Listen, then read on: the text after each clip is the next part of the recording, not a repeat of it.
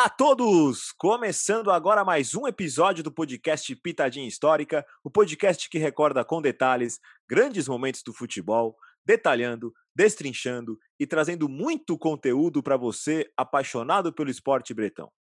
E você sabe que você pode seguir o Pitadinha no Twitter e no Instagram. No Twitter, Pitadinha H e no Instagram, Pitadinha Underline Histórica. E como vocês bem sabem, o Pitadinha, assim como o ótimo Fernebola, é um dos podcasts parceiros da Corner, que, como eu sempre digo, é muito mais do que uma revista, é um conglomerado de informações sobre futebol e toda a cultura que envolve o esporte. E aqui vou dar uma, uma pitadinha, um, um pequeno spoiler do que vem pela frente aqui. Tem coisa boa vindo do time que a gente vai falar hoje, no episódio especial do La Copa de Mi Vida, né? Então, leia a Corner e, claro, ouça o Pitadinha e ouça na Orelo, pois na Orelo os produtores dos podcasts são renumerados e com isso podem trazer o melhor conteúdo para você. Baixe o aplicativo da Aurelo e faça sua assinatura apenas por R$ 6,90 e deste valor, R$ reais vai diretamente para o produtor de podcasts que você quiser apoiar. Portanto, repetindo, assine a Aurelo e, se quiser, ajude o Pitadinha Histórica. Dito isso, vamos ao episódio de número 18, mais um da série La Copa de Mi Vida, onde contaremos a história dos clubes brasileiros campeões da Libertadores da América. E hoje contamos a história de um clube que tem uma das maiores torcidas do Brasil e que sejamos justos. Temos que deixar bem claro aqui, antes da Libertadores existir, já era campeão continental e que se tem apenas uma, e eu vou por esse uma antes de falar com o meu convidado, uma conquista de Libertadores, ganhou com um dos melhores times da história da competição. Portanto, senhoras e senhores, se ajeitem na cadeira, no sofá, no carro ou onde estiver, porque a partir de agora contaremos a história do Clube de Regatas Vasco da Gama na Libertadores da América.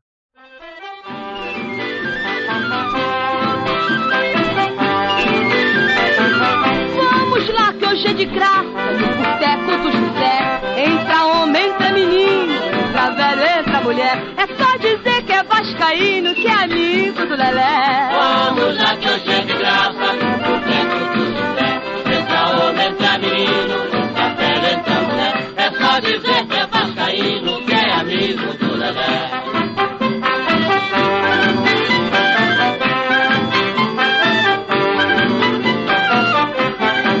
Solta foguete até de madrugada bebendo a champanhada. Segunda-feira só abre por insistência. Quando o Vasco é campeão, seu José vai à falência. Vamos lá que hoje é de graça. José tudo José. Entra homem, entra menino. Entra velho, entra mulher. É só dizer que é vascaíno, que é amigo. Bom, e como vocês sabem, o Pitadinha, nessa jornada contando as histórias da Libertadores, ele tenta, né, na maioria das vezes, sempre trazer um convidado para contar a história do, do, do, campeão com o ponto de vista do torcedor também. E com muita honra, né, nos conhecemos apenas virtualmente e a ficha aqui é grande. Garone, colunista do Vasco no Lancinete, jornalista do Números da Bola, comentarista na Vasco TV, tá no YouTube com o canal do Garone. Seja bem-vindo, cara. Pô, muito obrigado por ter aceitado o convite aí de participar do podcast. É isso, eu que agradeço o convite, Cláudio. A oportunidade de falar de Vasco é sempre bom, ainda mais de falar de Libertadores do Vasco. Eu vivi intensamente como torcedor, hoje sou jornalista, mas em 98 eu era só torcedor. E é bom falar disso, bom, muito bom falar de história do Vasco. Cara, aproveitando, é uma pergunta que eu faço para todos. O que, que significa Libertadores para você? Ah, cara, acho que é o ápice, sabia? Assim, a gente fala muito de Mundial, né? Muita gente pensa em Mundial. É, e, é claro, obviamente, até para aquela brincadeira de torcedor, aquele debatezinho de bar, o Mundial é fundamental. Mas a Libertadores é um campeonato, né? Você tem, não é um jogo.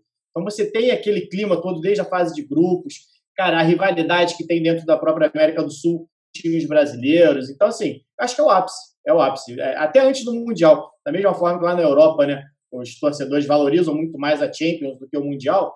Hoje, para a gente, até tem um peso maior, porque lá na Europa cresceu muito, né?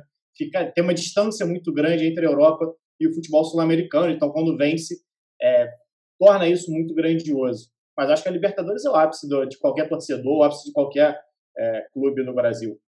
Sim. Cara, como a gente eu falei na abertura, eu sempre gosto de reforçar, o Pitadinho ele é um podcast parceiro da revista Corner e tem vindo coisa boa aí relacionada ao Vasco. Você podia dar uma um pouquinho de informação para a galera que vai escutar o podcast aí do que está por vir em relação ao Vasco e a revista Corner? Cara, eu acho que vem coisa muito boa, muito boa. A gente está preparando há alguns meses já é, um especial da Corner, o 1898, que é o ano de fundação do Vasco. Vai ser o primeiro especial da Corner que vai sair, exatamente sobre o clube e, cara, contando a história do Vasco desde da fundação do, do clube como remo, é, como um clube só de remo, até se tornar futebol, a importância dos camisas negras na história do futebol nacional, na história do Vasco, cara, na história do Brasil, de uma maneira geral, de revolucionar o esporte com a entrada do negro, do pobre, do analfabeto, é, de quebrar alguns paradigmas naquela época, importância de São Januário, cara, a gente conta tudo. E assim, muito além do óbvio, né? Que a gente sempre passa, assim, camisas negras é meio que uma marca. O Expresso da Vitória é uma marca. É, mas poucas pessoas falam dos personagens. A gente vai contar muito da história dos personagens. Isaías, Orlando Rosa Pinto, é, cara, é, vários, vários jogadores. A gente vai passar pela história do Vasco de uma maneira diferente, com um olhar diferente. Acho que o torcedor vai gostar bastante. Pô, que bacana. Já já tô ansioso aqui. E assim, né, para aproveitando aí que você falou sobre a revista, eu sei que a Vitória está participando aí do projeto. Infelizmente, ela não pôde participar aqui da gravação com a gente. Dedico aí o episódio do Vasco para Vitória. Espero que ela ouça depois, porque eu sei que o trabalho dela é bem bacana, assim, depois que eu conheci Muito. Só digitalmente, mas fui entender a paixão que ela tem pelo Vasco e pela história do clube. É uma perda ela não participar aqui, então dedico o programa para ela. Cara, você falou é, também. Ela tá trabalhando. Pois é, não, desculpa, pode falar, pode falar. É, ela tá trabalhando no Candinho, que é, cara, o pessoal é, é, reformou a sede de onde o Vasco foi fundado. E, cara, muitas pessoas até há um tempo atrás não sabiam nem onde era. Então teve um grupo que reformou, virou, na verdade, um museu agora do Vasco. Ela está trabalhando lá. É, então, pô, ia ser alguém que ia acrescentar demais aqui no palco, porque é uma historiadora, trabalha com isso, e Vascaína, trabalhou dentro do clube. É, fica uma homenagem, né? Um abraço para a Vitória, pô, que está nesse projeto da Corner é, também. Uma homenagem para ela aí. E, cara, você falou sobre o Expresso da Vitória e quando se fala de Libertadores, de Sul-Americano do Vasco, não tem como a gente pular o Sul-Americano de 48. É, eu sou fissurado por história do futebol, eu já li e tudo mais, eu tenho meu ponto de vista, mas eu queria deixar aqui bem claro, para quem não for vascaíno e for ouvir o podcast, qual é o ponto de vista do vascaíno sobre aquela conquista? O que ela representa para o clube? Cara, é a maior, é, para mim, é, na minha humilde opinião, é o maior título da história do Vasco. É o primeiro título do futebol brasileiro fora do Brasil. É o primeiro grande título, né, realmente marcante. Cara, marca uma geração do Vasco, que é até do futebol brasileiro, que é o que leva né, o Brasil à primeira final de Copa do Mundo em 50. Aquele time era praticamente todo do Vasco. E quem não era do Vasco, o Friaça, por exemplo, estava no São Paulo na época, é, cria da base do Vasco.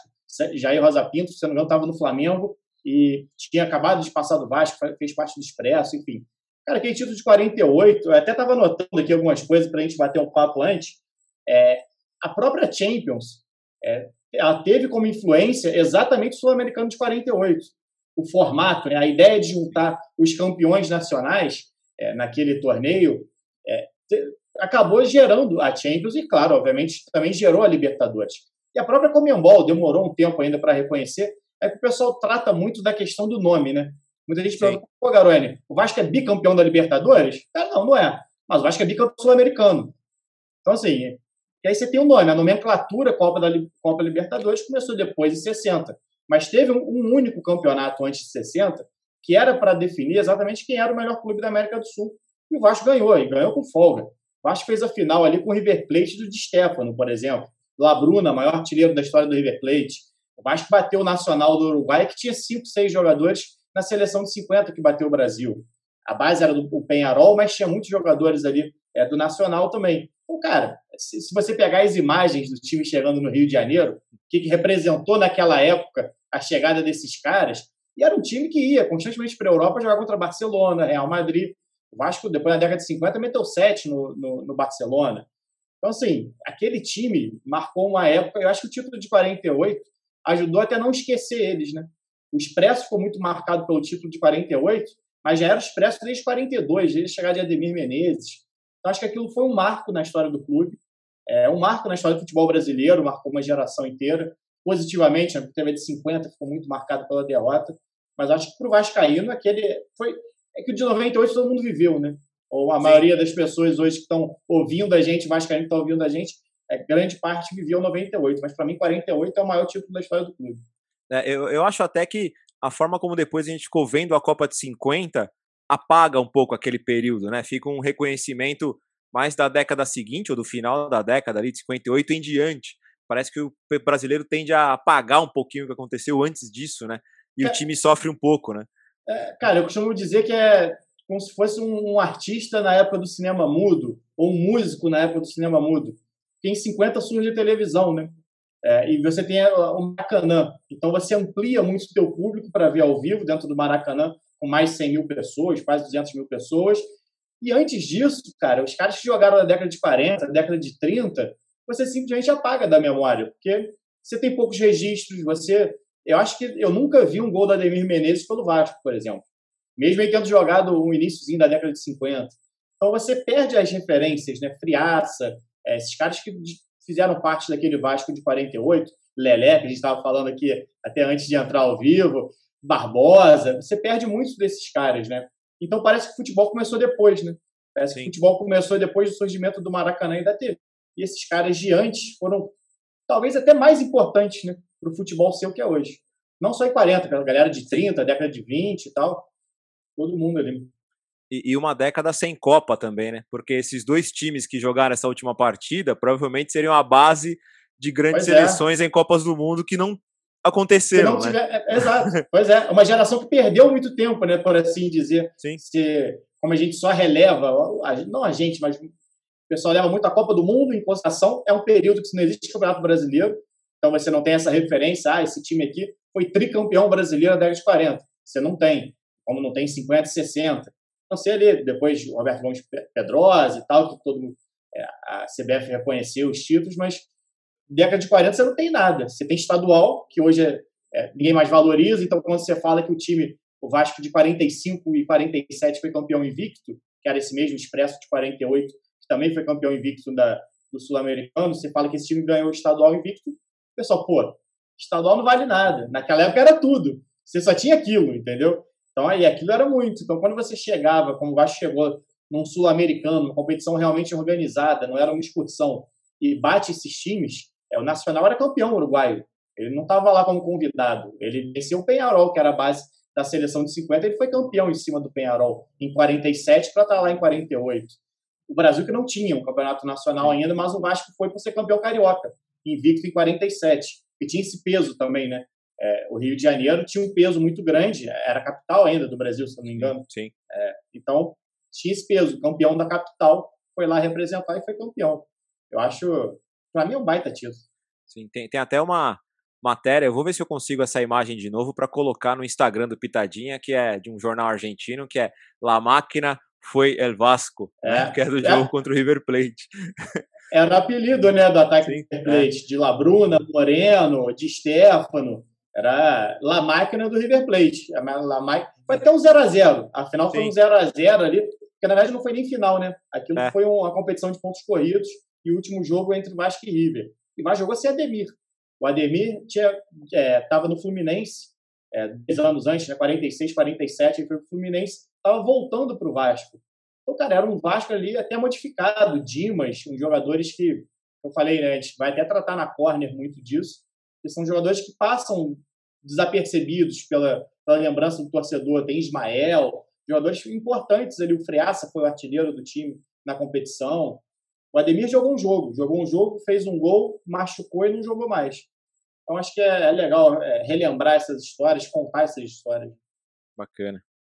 Cara, passando agora para Libertadores da América mesmo, é, a primeira participação do Vasco é 75, né? Ele cai rapidinho ali, né, na primeira fase, num grupo com o Desportivo Cali, Atlético Nacional e o Cruzeiro. E cara, como é que o quando você nessas, nesses estudos assim e tal, como é que o Vasco via essa Libertadores assim? Vamos pegar, sei lá, as três, as duas primeiras aqui, né, de 75 e 80, 75, é. né? Como é que era pensando assim, como o Vascaíno via essa, participar dessas competições? Cara, assim, o Vasco de 74 não era um Vasco forte, né? O Vasco de 74, campeão brasileiro, empatou acho que 12 jogos de 26, uma coisa assim. Era muito 0 a 0 Defensivamente era muito bom. Você tinha o Andrada no gol, é, Miguel e Moisés ali na defesa. Acho que Miguel e Moisés ainda não estava, não, mas tinha é, o Joel na defesa. Enfim, era um time muito mais defensivo, apesar do Roberto Dinamite. O Roberto Dinamite tinha 20 anos de idade nessa época, era um garoto surgindo ali ainda. Em 75, o Vasco tem até, historicamente, a gente começa a puxar algumas coisas, não sei se é algum karma em cima do. Mas o Jorginho Carvoeiro, que foi autor do gol de 74, do título brasileiro sobre o Cruzeiro, ele é diagnosticado com leucemia no início de 75, durante a Libertadores. É, e até estava vendo nessas pesquisas aí, é, o Alcir chegou a puxar ele, o Alcir Portela, que foi treinador do Vasco depois de muitos anos, é, interino, toda hora entrava, era um auxiliar fixo do Vasco, foi capitão de 74. Ele botava a bola para o Jorginho Carvoeiro, que era um ponta de velocidade, e ele não chegava. Aí ele chamou ele e falou: pô, cara, você precisa beber, precisa re regrar sua vida e tal. Aí ele, cara, não, eu não estou fazendo nada. Ele falando assim, e já era um sinal da doença, na verdade. Então, assim, é, o Vasco perde ali, começa a perder ali alguns dos seus jogadores. O Vasco contrata o Edu, irmão do Zico, em 75, só que por empréstimo do América. Aí, se ele disputasse é, a Libertadores pelo Vasco, ele não poderia voltar para o América. Tinha alguma regra da época, alguma. E o Edu era, foi um dos craques do Vasco em 75. E o Vasco não podia. É, não, não escreveu o Edu na Libertadores, então fez a Libertadores péssima com o Jorginho Carvoeiro é, já infelizmente ruim de saúde, né? E o Edu de fora. Então o Vasco já não era um time muito forte em 74, acaba tendo algumas baixas para 75 ali, acaba não indo bem. Já em 80, né, cara? Também, né? Fase de grupos. É, perde dinamite, né? Pô, é, perde dinamite. é, aí é... 80 dinamite vai para Barcelona, o Abel vai para o PSG. Chega até disputar, né? Disputado com o Inter, né? Acho que é uma coisa sempre bom lembrar, né? diferente de como é a Libertadores nessa hoje em dia, passava só um por grupo para fazer um é. triangular na semifinal, né? E a luta foi entre o Vasco e o Inter ali, que é o Inter. Tinha sido a final, né? Tinha sido é, a final, do, final do, do, ano anterior, anterior. 79. E o Inter tinha passado fácil pelo Vasco também, em 79, Sim. uma certa tranquilidade ali. O Inter, se não em 79, não sei se foi campeão invicto ou perdeu um jogo, teve no, no brasileiro, né? Então, é, era mais time do que o Vasco ali em 80, até porque sem o Dinamite, tinha ido para o Barcelona, e o Vasco contrata o Jorge Mendonça para a vaga dele, né? É, acaba que não dá certo. O artilheiro do Vasco foi o Peribaldo, que tinha vindo do Sergipe. É, então, assim, tem, o Vasco parece que chega na hora da Libertadores tem alguma coisa. Tanto que até mesmo a gente vai falar de 98, o Vasco chega sem Edmundo Evair, por exemplo, né? Acaba que casa ali Donizete e Luizão, mas o Vasco tem sempre uma perda grande é, né, nesses períodos. Sim. Cinco anos depois, né, de novo como vice-campeão, volta a jogar Libertadores ali, né, no grupo com o rival Fluminense e dois argentinos. E aqui são dois, tem duas coisas interessantes aqui, né? O, a, os argentinos júniores, né, de Ogum Pavone, Sérgio Batista e Cláudio Borg. Estamos gravando na semana, né? Uma semana seguinte, né, que a gente está gravando no é. domingo, infelizmente, da morte do Maradona. Inclusive a camisa do Boa. Pois é, essa camisa é maravilhosa. Não vi nem com a do Vasco, nem com a do essa camisa é maravilhosa. E, cara, o segundo time do grupo, e aí é, pô, pesquisar futebol é uma maravilha por causa disso, né, cara? Era o Ferro Carril. E tinham dois jogadores, né? Primeiro o Oscar Garré, de história gigante no, no Boca Juniors, e o Hector Cooper, cara, que depois a gente foi ver como treinador na Europa, né, do Valência principalmente. É. O Hector Cooper era jogador do Ferro Carril. E o Vasco também decepciona nessa. nessa o Vasco perde um jogador aí também nessa brincadeira. Em 85, o do... porque na verdade a Libertadores de 85 era para ter sido em março e abril, a fase de grupos. Vasco e Fluminense, que estavam jogando o brasileiro, adiam para agosto. Só o grupo deles. Então, esse grupo de Vasco, Fluminense, Argentino Júnior, que foi campeão, né? Argentino Júnior foi campeão nessa Libertadores. É... e o Ferro Carril passa para agosto. Então, eles jogam completamente fora de, de coisa. E o Romário tinha sido convocado para a seleção sub-20. Ficou um mês treinando, porque aí teve que ser um jogo atrás do outro nessa Libertadores, porque estava atrasado. O Romário foi cortado, faltando acho que dois, três dias para a viagem para o campeonato, por indisciplina. Então, assim, ele perdeu um mês de Vasco, perdeu um mês de Libertadores. Ele estava na. início de carreira, 85 foi o primeiro ano do, do, do Romário como profissional, né? Então gente tinha disputado alguns jogos do brasileiro, ia para a Libertadores, ele explode no Carioca exatamente quando ele volta, cortado pelo Gilson Nunes, cara, que era o treinador do Sub-20. E o Ferro Carril, lá na década de 30, 40, teve uma questão lá com o Vasco, o Vasco pegou uns jogadores do Ferro Carril, é, logo no início da profissionalização do futebol, em 34, 35, acho que Bernardo Gandula, ele, dá um problema na justiça, que o Ferrocarril, que o Vasco pagou e não podia pagar na Argentina, mó rolo. O Vasco tem as histórias do Ferrocarril aí também. Cara, e, ou seja, né, não é de hoje que o Vasco perde jogador para a seleção sub-20, né, cara? Pois é, não, isso aí é antigo. aliás, antigo. Isso é, aliás, se for puxar o pente fino que o Vasco sofreu com seleção sub-20, é, é brincadeira. O William, o William, Carlos é. Germano, ah, Ian, a, gente, a, gente vai falar da, a gente vai falar da Libertadores de 90, essa geração perdeu jogador pra caramba, né, cara? Pois é, pois é, pois é. Aqui também, né, cara? Primeira fase ali, precoce. E aí é o Vasco campeão brasileiro, né, cara? Acácio, Quinones, Luiz Carlos Vinck, Bismarck, Tita, William, William, né? Que a gente falou, Bebeto, é. Dinamite. Aí tinha. E aí foi pro Grêmio e pros dois paraguaios, pro Olímpia e do de Monzon, Samaniego, que era treinado pelo Luiz Cubidia, e o Cerro Portenho de Gato Fernandes e o eterno Miguel Angel Sanabria, que também era treinado por um grande nome, aí o Sérgio Marcarian, Aliás, vou dar uma dica aqui, um do podcast parceiro da, da Corner, o outro Fernebola, tem um episódio de quase duas horas sobre Sérgio Marcarian, quase que uma overdose de Sérgio Marcarian lá no, no, no, no Fernebola. Cara, antes de a gente passar para o que realmente interessa, porque aqui eu vou querer detalhes e mais detalhes do torcedor que estava lá em 98, a gente, a gente vai entrar aqui com trilha sonora, porque no Pitadinha a gente sempre põe trilha sonora para começar a contar a história, e nada mais justo do que começar com o samba enredo da Tijuca de 98.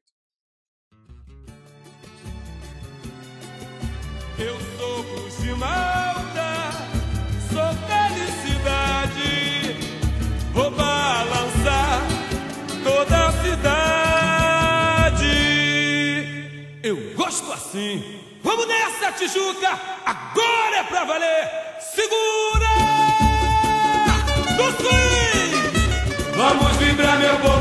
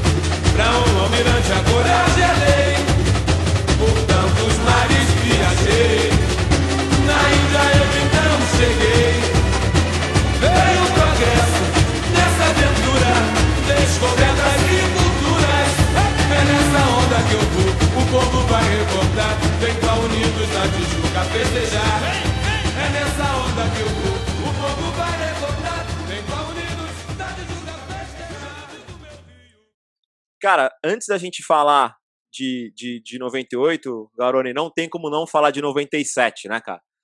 Que é um ano mais do que Cara. especial pro Vascaíno, né? Cara, fala pra gente aí, cara. Começou ali. né? É, como é que foi acompanhar aquele brasileiro, cara, de 97? Que, cara, eu era novo, mas pra mim, só assistindo foi, já foi especial. Imagino pro torcedor vascaíno.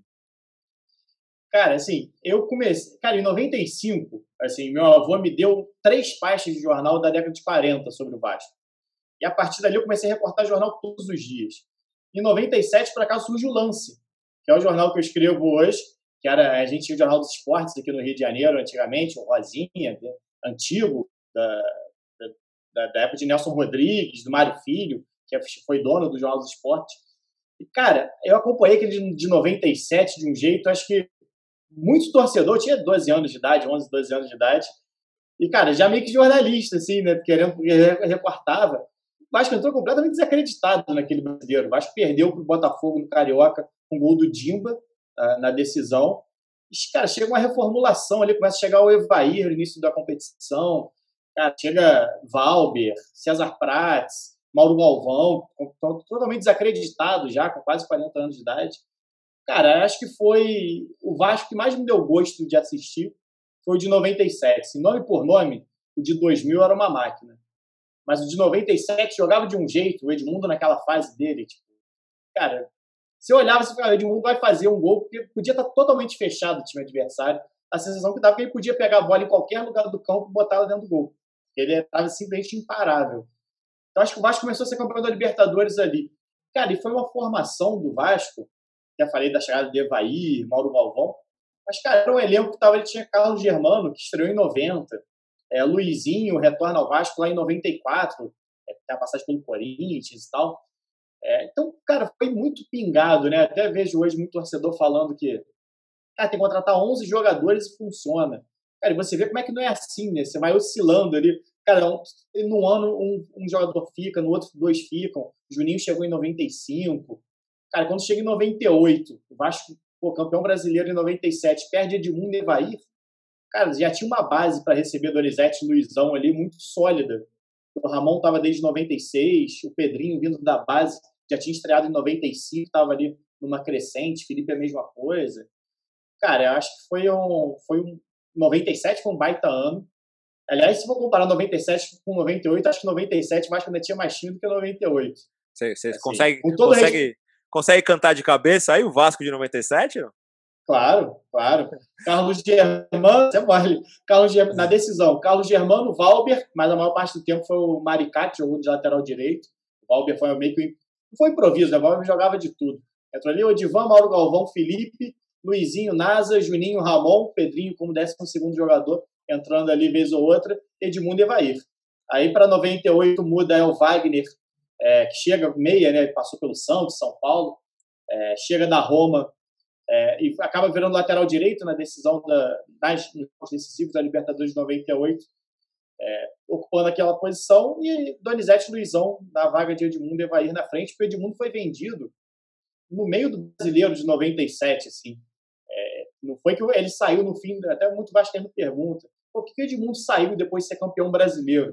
Na verdade, ele saiu no meio do campeonato, porque o Vasco precisava de grana, aquelas brigas dele, é, ele e o Eurico sempre pô, dava choque, num dia estava se beijando, no outro dia um queria saber do outro, e ele acabou sendo negociado para a Itália, tanto que o Vasco ficou em 98, quase que todo, a Libertadores, esperando, segurando a camisa 10 para ele.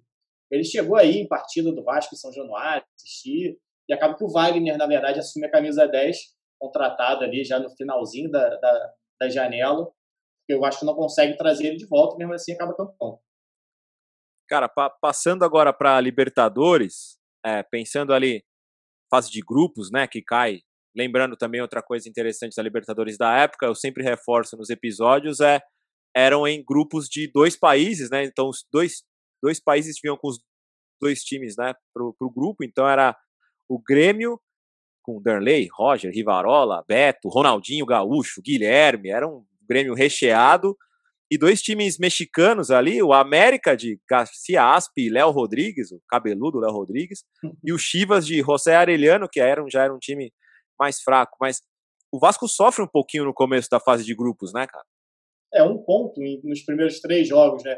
Porque tinha muito disso na Libertadores também, de você jogar três jogos fora e depois jogar três em casa, né?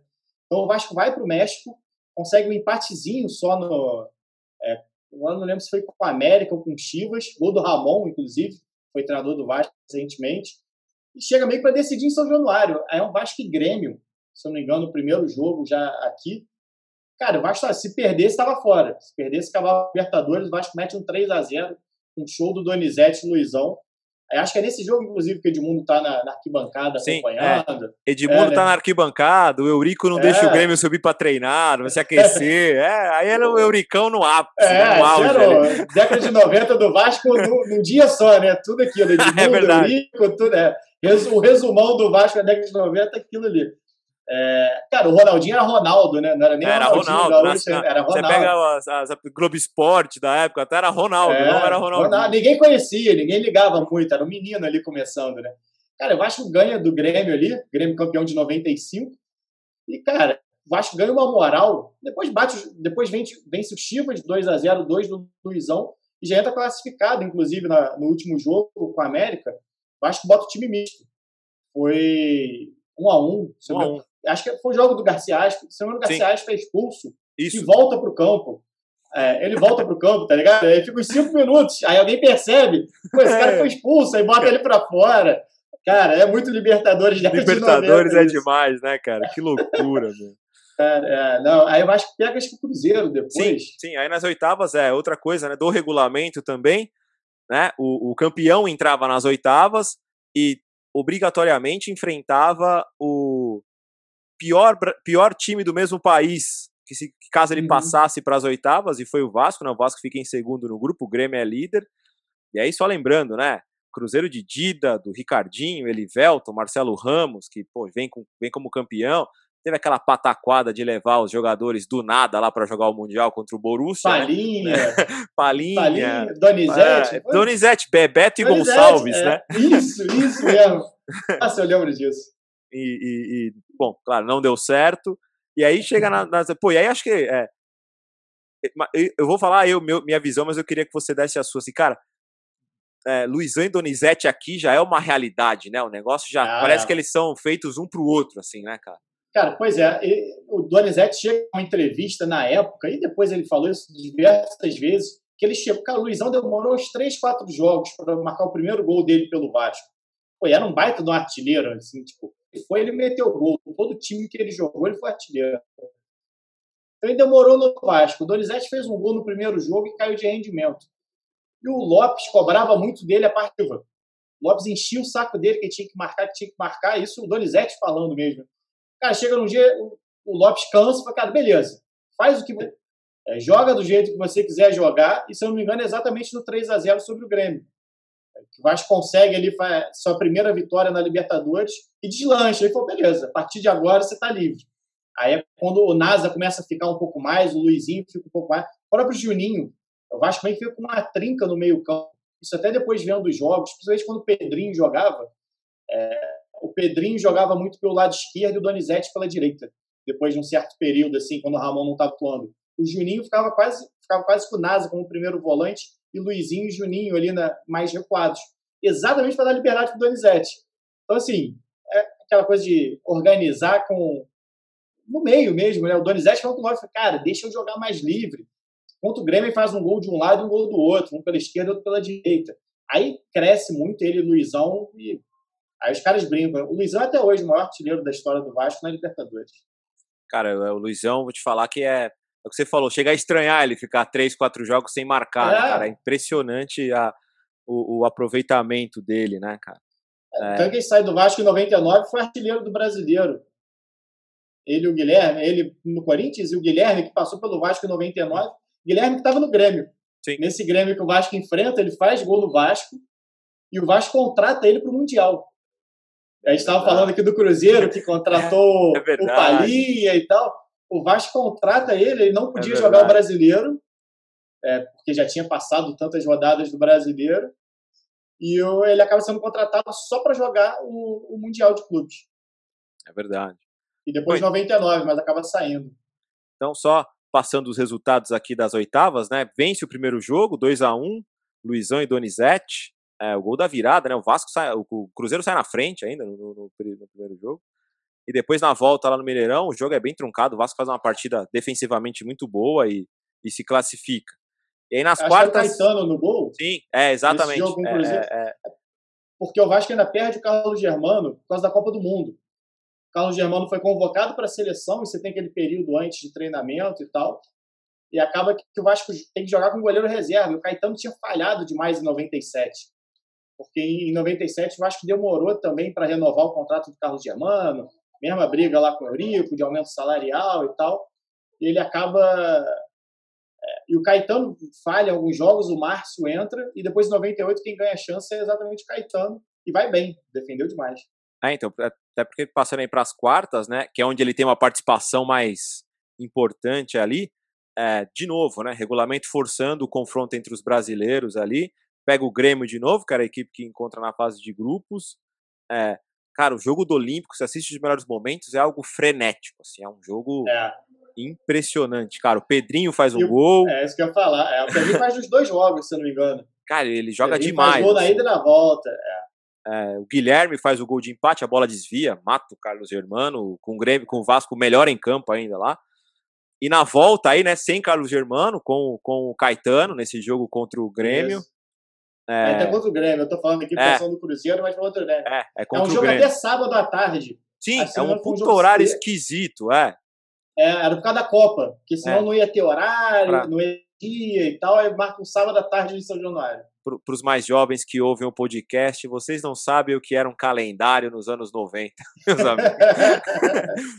Era tipo eleição do Vasco, marcava É, um dia antes, marcava ali, né, resolvia na hora e marcava o jogo. Exatamente. Cara, e o Bom. Pedrinho, era a melhor fase do Pedrinho, né? Porque o Pedrinho surge no Vasco em 95, aí ele volta para a base, joga a Copa São Paulo em 96, aí no final de 96 o Lopes, o Vasco brigando para não cair ali, o Vasco contrata o o Ramon do Bayern Leverkusen, traz o Edmundo de volta e sobe o Pedrinho. Aí o Pedrinho ele vira profissional, mas não era titular ainda. Tanto que em 97 Juninho e Ramon. E o Juninho machuca, cara, se eu não me engano, contra o Friburguense no Carioca. Então o Vasco, além de perder o Carlos Germano, perdeu o Juninho no período também. E o Pedrinho acaba tomando a vaga, tanto que o Pedrinho depois vai para a seleção, né? Que ele sofre a lesão ali em setembro, início de setembro de 98. O Vasco acabado de ser campeão da Libertadores ele ganhou a vaga de titular naquele, na, naquele período. O Juninho vai para o banco.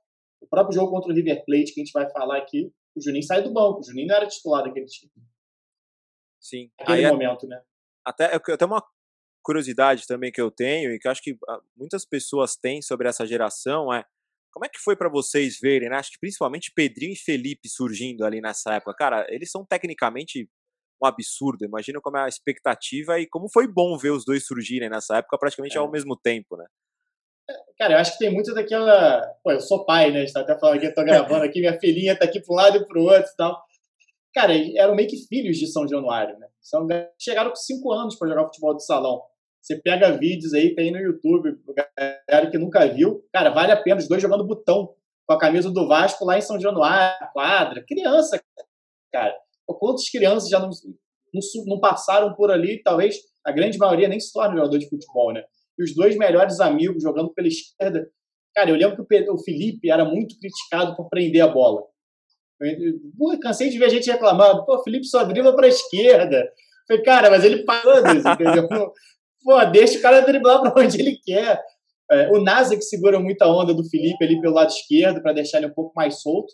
Tanto que em 99 eu contrato o Gilberto, que jogou na seleção, jogou no Cruzeiro, para deixar o Felipe virar meia de uma vez, né? A partir dali ele vira meia. Ele ainda era muito questionado na parte defensiva. Mas, cara, o jogo contra o Grêmio, cara, o Felipe dá um banho. Contra o Grêmio, o Felipe dá um banho de. Cara, ele não corta só para esquerda, é esquerda, direita, acho que vai para um lado, vai para o outro. Cara, era sensacional. Principalmente o Felipe, assim, porque depois ainda voltou, né? O Pedrinho, infelizmente, a, a lesão que ele teve, é, cara, no ápice dele. Cara, eu lembro de chorar no dia que o Pedrinho se machucou, porque eu lembro até da data, 6 de setembro, que meu aniversário é dia 8 e estava sendo a minha festa de aniversário naquele dia. Cara, eu lembro o Pedrinho chorando, assim, da, cara, acho que um misto de dor com lamento por tudo que estava acontecendo com ele. Acabado de ser convocado junto com o Felipe, inclusive, para a seleção brasileira, a primeira convocação dos dois. E, cara, ele ficou dois anos sem jogar, né? Por conta disso. Ele foi, voltou, foi, voltou. Mudou a vida dele, né? Ele fala muito sobre isso. Lá na Corner, inclusive, é, a gente vai falar sobre isso. O Pedrinho vai ser o entrevistado da Corner. A gente vai bater muito papo com ele sobre isso. Mas, cara, para o Vascaíno era, tinha muito esse sentimento de. Pô, o Vasco sempre foi muito ligado aos jogadores da base, né? Roberto Dinamite veio da base, Edmundo veio da base, Romário veio da base, Bismarck, Valdir. É, claro que existem vários ídolos do Vasco que vieram de outros lugares, mas você tem um leque muito grande de ídolos, realmente, não só bons jogadores, mas caras que fizeram história dentro do clube. Felipe Pedrinho estão, sem dúvida alguma, dentro disso. Né? Cara, eu eu vou falar por mim, assim, de memória de colecionar revista do campeões do ano da placar. Aí vinha aquele pôster do Vasco de início dos anos 90, né? Que era Ian, Gian, Giovanni, É, era pô, Jardel, Jardel. Pô, é, Carlos é- Germano. Cara, é, muito, é muita Germano. gente, cara. A, a- a- o, A água é boa lá também, pessoal. É, é, sem contar os que não estouraram, né? Cara, outro dia eu tava vendo uma entrevista com o Bruno Carvalho, não sei se você lembra dele, lateral direito. Sim, sim, sim. Passou pelo Flamengo. Cara, ele tá de cabelo branco, compridão, esse cara, vale a pena. Procurei entrevista com o Bruno Carvalho. Eu falei, cara, ele parece um monge, assim, falei, cara, quanto tempo que eu dormi, que o Bruno Carvalho, que eu vi garoto na seleção sub-20 do, do Brasil, jogando na base do Vasco, se tornou um senhor de barba branca, cabelo branco, foi cara, muito engraçado. Mas, cara, realmente, a do Vasco, e o Vasco fazia a captação muito boa também, cara. O Vasco pegou muito garoto, Mauricinho, é, dessa seleção sub-20, o Sony Anderson. A gente falou aqui da, da Libertadores de 90, que a gente acabou nem falando tanto, porque o Iguita, o Vasco é eliminado pelo Atlético Nacional, tem um jogo anulado por conta da, da pressão da, do cartel. É, é verdade, do, do cara. Essa história é muito é, boa, vale a pena voltar. É, o 2 a 0 é, até desculpa voltar aqui, ó. Não, essa tem que voltar, essa tem que voltar. É, porque o Sony Anderson perde um gol sem goleiro, era o Iguita, o goleiro do Atlético Nacional, ele dribla o Iguita é, no jogo, nesse jogo remarcado, que eu acho que perde por 2 a 0 na Colômbia. A Colômbia fica um ano proibida de sediar jogos de futebol por conta dessa partida, que os árbitros reconheceram que tinham sido pressionados, não foram comprados, segundo eles, mas foram pressionados, intimidados, arma na, galera armada indo falar com os caras. O próprio Vasco teve isso. É, e o Sony Anderson O Sony Anderson foi contratado do 15 de Jaú. Ele era mais um da, da seleção de novos né, do Brasil, seleção sub-20 do Brasil. Célio Silva jogou muito tempo no Corinthians, veio do americano para o Vasco, assim como o Divan é, veio depois em, em 97 e fazia parte da seleção sub-20 também. Então, era maneiro. O Vasco tinha um grande time de base e captava muitos jogadores. Sorato, campeão em 89. Eu vou ficar rodando aqui falando 70 mil nomes. Me, me, para, alguém me para. Não, pô, não, tem, o, o, podcast é para isso mesmo. Cara, antes da gente passar pro, acho que é o momento mais especial dessa Libertadores, é, de novo música, mas dessa vez música da torcida do Vasco em homenagem a esse confronto.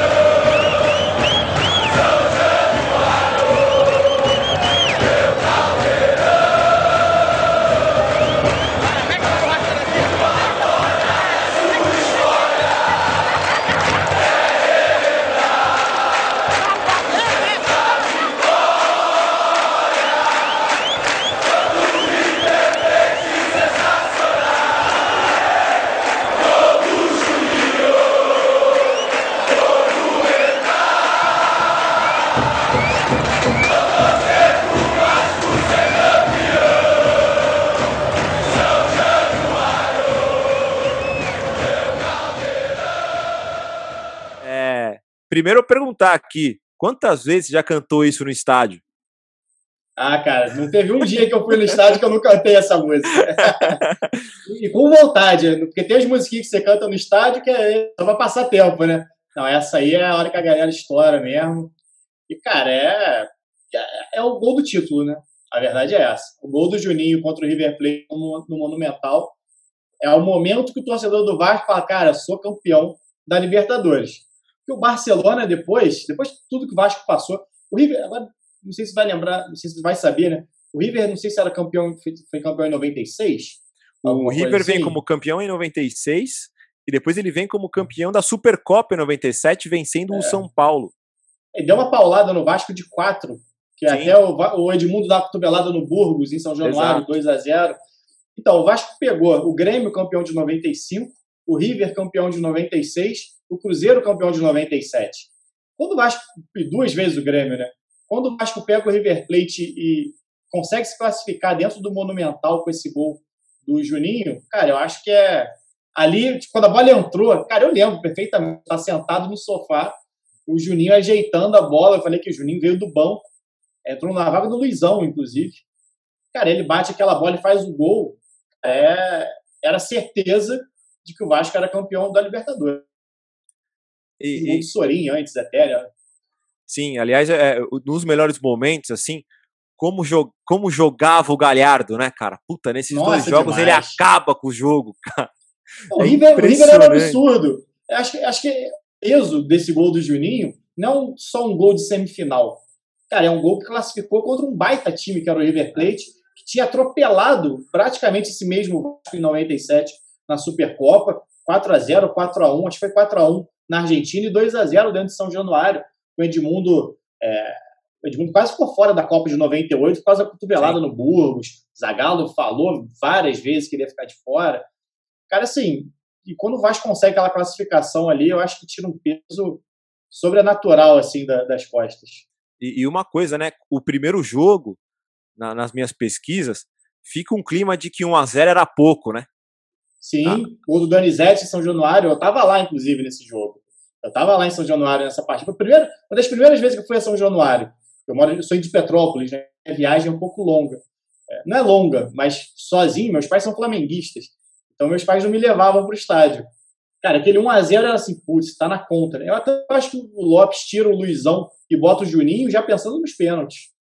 Acho que ele não pensava em vencer ali naquele momento. Você lembra desse Vasco que jogou contra o River Plate de cabeça ou não? De cabeça? Vai. Eita. Eu, eu- eu tô com uma o- colinha aqui pra te ajudar, mas va- manda É. aí, vai. Cara, Hermano, com certeza ele era, era ele no gol. Agora, lateral direita, talvez tenha sido Valber. O Wagner Valber. não era ainda. Valber. Odivan Galvão Felipe, Luizinho, Nasa, Pedrinho, Ramon, Edmundo. É, Edmundo, é Donizete Luizão. É É isso, é isso. Ou errei alguém? É É, isso. o, Luizão, o, o Juninho entra na vaga do Luizão no segundo tempo. É, inclusive, foi é, a numeração dele era de reserva. Ele estava ali no. Tive uma briga, né? Não uma briga por posição, né? Juninho, Ramon e Pedrinho. Três baita jogadores para duas vagas, né? E o, o, o Juninho sai do banco para fazer esse. E só pra gente, né, a gente falou do River aqui, falar alguns nomes do River aqui, o Burgos no gol, mas tinha o Paraguaio Ayala, zagueiro, Sorin, Santiago Solari, Leonardo Astrada, Galhardo, Juan Pablo Angel, centroavante, que jogou final contra o Grêmio anos antes pelo, pelo Atlético Nacional, e o Eduardo Berizzo, que tá mal de saúde também, né? Tem a informação de que ele tá mal de saúde aí recentemente, na mesma semana aí que a gente tá gravando aqui do Maradona, também tem a, tá com problema de saúde o, o Berizzo.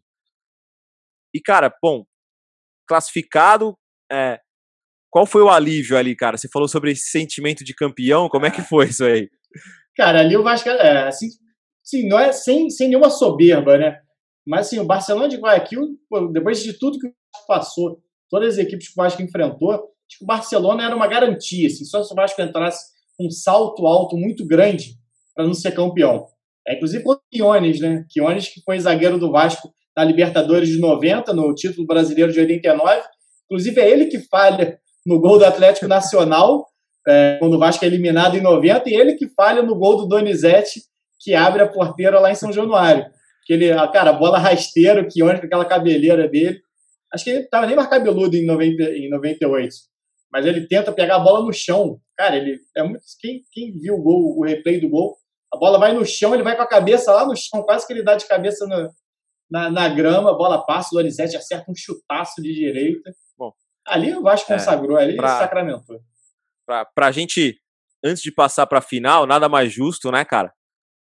Narração de Luiz Roberto, gol de Juninho no Monumental, vaga garantida pra final pro Vasco da Gama. Juninho reclama do posicionamento da barreira. Os argentinos são campeões nesse tipo de catimba, né? Como a gente costuma dizer na gira do futebol, eles sabem da arte de catimbar. Vai o Juninho na cobrança da falta. Gol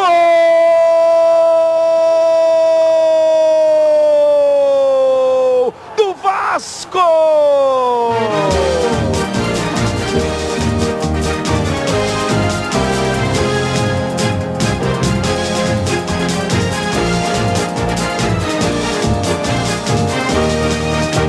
Juninho! Gol brasileiro na Taça Libertadores da América. De novo para você, na gaveta de Burgos, para arrebentar com o coração da torcida vascaína. Juninho pode ser o gol da classificação. Vasco. Barcelona. Começa a decisão da Taça Libertadores. O time carioca, dois jogos de um título inédito. O Vasco é Brasil na final. E a Globo confere este show de bola. Cara, além da, da homenagem né, para o Juninho, vocês acabaram de ouvir aí também uma homenagem para outro nome importante para nós aqui, acho que tanto eu quanto o Gaurone, nós crescemos ouvindo Fernando Vanucci falar sobre é, futebol é. em Globo Esporte, esporte espetacular e tudo mais. É uma lenda. É, teve um fim de carreira que o pessoal diminui muito a história do Vanucci, mas quem viveu, quem viveu o Vanucci na infância e adolescência, ali nos anos 90, sabe a importância que ele teve, né, cara, para nós apaixonados por futebol aqui. É, as pessoas gostam muito de elevar o erro, né? ao invés de elevar as coisas boas, como se todo mundo, se todo mundo, ninguém errasse, né? Como se aquilo definisse a pessoa. Cara, o Vanucci é um cara que marcou a época no jornalismo, no jornalismo esportivo, é a voz de uma geração. É um cara, pô, sensacional, que muita gente teve ele como referência, eu até posso me incluir nessa, não de querer ser ele, porque eu nunca pensei em trabalhar com televisão, por exemplo. Meu negócio sempre foi muito mais texto, gostei muito de rádio. Mas, cara, a gente acompanhou é, o futebol através desses caras. Sim. Entendeu? Acho que baita, baita de uma homenagem merecida sempre. Merecida sempre. Cara, você falou um pouquinho já sobre a sensação de alívio ali passando do River. E como foi acompanhar a final? Você estava no estádio no, no, no, primeiro jogo ou não? Não, não tá. Aí já era muita gente já no estádio. Eu, não, eu tinha em 98, acho que foi, a final foi em agosto. Eu tava para completar 13 anos. Pô, aí não dá. Sim, eu, é, é, eu até saía de Petrópolis de excursão, assim. Mas meus pais não iam comigo, eu ia sozinho. Tipo, tá, vai lá. É, e, cara, ia bem. Mas, pô, final de Libertadores é um negócio surreal, ainda mais em São Januário, né? Nossa Senhora. Porque até uma, uma matéria que a gente vai trazer lá na Córnea é sobre essa história de Maracanã em São Januário, que o Maracanã jogou mais vezes no Maracanã do que em São Januário, desde que o Maracanã foi construído. Então, mas o Vasco na década de 90 cria uma ligação com o São Januário novamente, volta a uma final de Libertadores. O Vasco abre mão do público grande, né? Abre mão de colocar 80, 90, 100 mil pessoas no Maracanã para jogar com 35, 30 mil pessoas em São Januário. É, então não tem como você ir, até porque os jogos desse período, 98, 99, 2000, era 35 mil dentro, 10 mil fora. Em torno de São Januário era uma loucura. Eu já fiquei de fora de jogo lá em São Januário. Então, assim, essa final de Libertadores, cara, quem foi é um privilegiado. Quem foi é privilegiado pelo lugar que foi, pela partida que foi. E acho que foi sabendo o resultado já, né? Quando o Vasco faz 2 a 0 aqui, então, acho que só um desastre, só uma, algo muito fora da, do comum tiraria aquele título do Vasco e o time com cara de campeão, né? Todo o time, toda esse. É, a gente está falando aqui antes, né, construção do time Cara, desde o Carlos Germano em 90, sendo o primeiro ali a estrear, você vem subindo é, com o Luizinho, Juninho, Pedrinho. Cara, os caras não perderiam por nada aquela decisão, por nada. Porque não era um time montado de um dia para o outro. Eram 10 anos ali de trabalho, quase 10 anos de trabalho. Tanto que acho que tinha Mauricinho e Sorato no banco de reservas, jogadores da década de 80, que rodaram e voltaram. Então, esses caras tinham uma gana ali de, de ganhar pelo Vasco. Sorato, campeão brasileiro de 89, autor do gol o Mauricinho do comercial, é, mas veio muito jovem para o Vasco, muito ligado ao Vasco. Então, assim, aquele time não perderia por nada aquele título. Foi, não vou falar que foi tranquilo. Não vou falar que eu sentei no sofá assisti o jogo com tranquilidade. Mas começou 1x0 Donizete, 2x0 Luizão, os dois no primeiro tempo, né? até imaginava uma goleada. Acho que é golear no primeiro jogo em São Januário e mais tranquilo para o Equador, mas mesmo assim 2 a 0 estava folgado. Sim. Só para passar um contexto assim, para o jogo da, da volta, né? Era um Barcelona de Guayaquil de Olger Quinones, né, que você acabou de falar é. aí, Luiz Capurro e eterno Anthony de Ávila. Como jogou Libertadores o Anthony de Ávila? Meu Deus do céu. E eliminou bons times, cara. O Colo-Colo de Sierra, Sierra que chegou de helicóptero no São Paulo, né? Sierra e Bartichotto, o Bolívar, de outros nomes eternos aqui, para quem assistiu futebol sul-americano nos anos 90, principalmente Brasil e Bolívia, os jogos, é Sandy, Rimba e Cristaldo. Esses daí jogaram 800 vezes contra o Brasil. Esse E eu os- tenho o card aí da Copa. é, exatamente. card E o- da Copa de 94. e o Cerro Portenho de Bobadilha e Juan Paredes, né? Então, é, até que passou por, por bons times antes de, de encarar o Vasco. Agora, Garone, antes da gente passar pro segundo jogo, nada mais justo do que ouvirmos os gols da primeira partida na voz de Luiz Penido e com uma participação especial de seu boneco, que para quem lembra das narrações Essa da Tupi- lembrava, da- das narrações da Tupi da época, tem eu vou pra galera do seu boneco pós os gols do Vasco, vou soltar aí pra galera antes da gente ir pro segundo jogo. Para de se ligar daqui a pouquinho, porque Donizete domina depois da falha da zaga, emendou, balaço, guardou!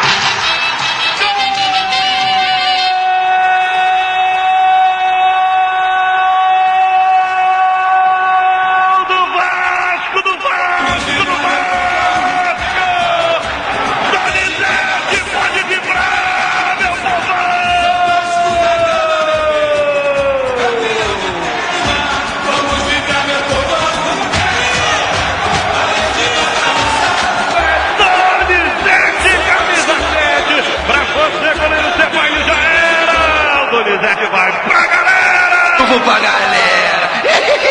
Rala, rala, rala, rala, Barcelona, barato bom, barato bom, é do Vascão, o coro come em São Januário, sete minutos, sete do primeiro tempo, e o placar diz Donizete, camisa 7, Vascão da Gama, 1, Barcelona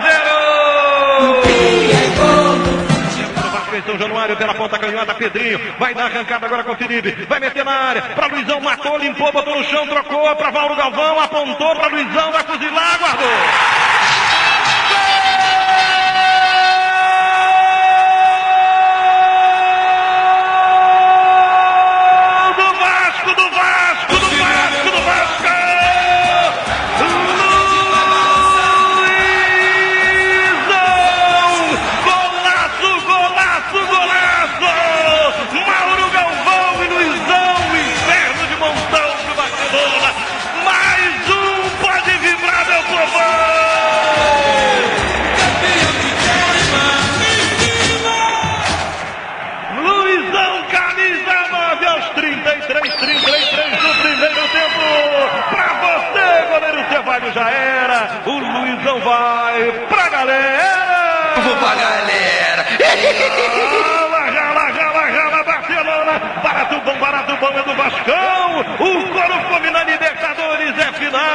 Placar diz Vascão 2, Donizete Luizão, Barcelona 0.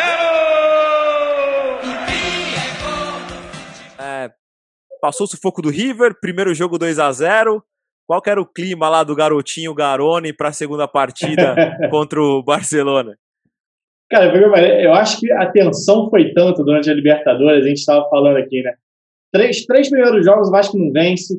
Cara, chega ali contra o Grêmio no- na, na fase de grupos, precisando de uma vitória para sobreviver, passa apertado pelo Cruzeiro, passa apertado pelo Grêmio, passa na risca ali com o River Plate. Quando o Vasco fez 2 a 0 com o Barcelona, acho que a sensação era que foi o jogo mais fácil, né? Da Libertadores toda. A gente sempre imagina que a final vai ser mais difícil. O Vasco faz 2 a 0 vai para o Equador e faz 1 a 0 logo de cara, no, no primeiro tempo ainda. O Vasco era campeão ali. Acho que o Vasco era campeão. Cara, eu lembro de eu assistir sozinho, assim. Meus pais, falei, meus pais são flamenguistas, eles dormindo. E, cara, eu era muito nervoso com futebol quando eu era moleque. Então, tipo, ninguém ficava perto. Deixa o André, deixa ele quieto lá. Aí eu acho, acho que foi dos jogos mais tranquilos, assim, o Vasco sendo campeão ali com 2 a 1 Foi, cara, a, só pod- a- o Vasco ali já era campeão. Só poderia perder. O Vasco, acho que desde o primeiro jogo, eh, já tinha um clima de já ganhou, mas um clima moderado, nada de salto alto. Então, eu acho que tranquilo. Acho que eu estava pensando já no dia seguinte, né? Moleque novo, queria ir para a Sim. escola. falei, Já, Doido já tá na encontrar. pilha pra ir É, a gente Comprar- não tinha WhatsApp. Hoje gente não você trabalha lá, né? Mas era comprar o lance na banca antes de ir pra lá. Não, Pra... sem dúvida. Eu tenho aqui, eu tenho guardado esse lance, entendeu? Então, cara, eu já pensava assim, cara, eu vou sacanear muito fulano quando eu chegar, entendeu? Meu pensamento já era no dia seguinte, falei, cara, até antes da bola rolar, né, pro segundo jogo, já pensei, cara, hoje eu vou ser campeão da Libertadores e amanhã eu vou encher o saco do Maurício, do, do Duda, não dos meus amigos da infância, já pensando nisso, já pensando qual, é, qual ia ser a zoeira, mas também com aquele medo. Falei, cara, se o Vasco perder esse segundo jogo com o time do Equador, depois de meter 2 a 0 em São Januário, acabou meu verdade. dia, né? Acabou meu ano, acho que nunca mais. É, Eu lembro do Mundial, por exemplo, de 98, do Vasco e Real Madrid. O jogo foi de manhã cedinho, né? Jogo no Japão e tal. Cara, meu professor de matemática, de geografia, o Vladimir, ele até participa do- do- das coisas do Flamengo de infantil, tem uma coisinha infantil da, da, da Flá TV. Ele é um dos caras que fazem lá e tal. Cara, ele não me deixou sair para ver o jogo de jeito nenhum. Não, não vai sair, não. Sei que. Falei, Cara, tinha prova. Cara, Sacanagem. Eu faço a prova depois, né? Tipo, na escola era muito maneiro, né? A gente não tinha rede social, que a gente faz meio que no imediato, né? Então você tinha aquela expectativa de, cara, amanhã eu vou chegar, vou encontrar fulano, ciclano, não sei o que lá. Pô, foi, aí podia ir com camisa, né? Tipo, ah, que se dane, a gente toma lá uma, dois dias de suspensão depois, ah, tô nem aí.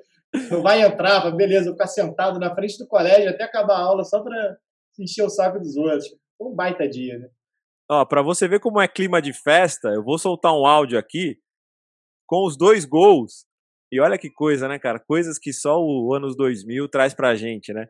Todos os gols que saíam na Globo tinha o grito do Neguinho da Beija-Flor. Não sei se você lembra disso. Eu lembro. E na transmissão, cara, sai o gol, vocês vão ouvir agora, o Galvão Bueno chama um link para um restaurante. Aí tá Eric Johnson, tá Ah, Fernanda lembro. Abreu, tá Camila bagunça, Pitanga, Camila Pitanga, é, tá.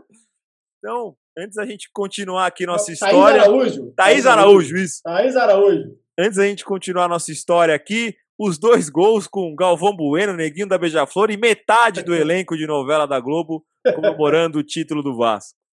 Aí vem Ascenso, cruzamento para Delgado, a bola saiu muito forte. E mais positivo ainda, Tino, porque o Vasco jogou seis vezes como visitante, né? Nessa Libertadores. Desses seis jogos foram duas derrotas e quatro empates. E as duas derrotas por 1 a 0. Olha o lançamento para Luizão, essa é boa. Botou na frente, capricha, Luizão. Capricha, Luizão, capricha. Gol!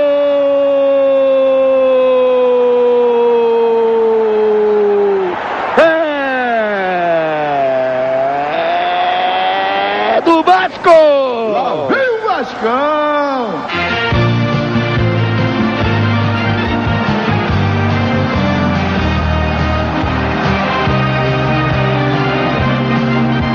Luizão, aos 24 e 30 do primeiro tempo, silenciando o Monumental de Guayaquil. 80 mil pessoas em silêncio no Monumental de Guayaquil.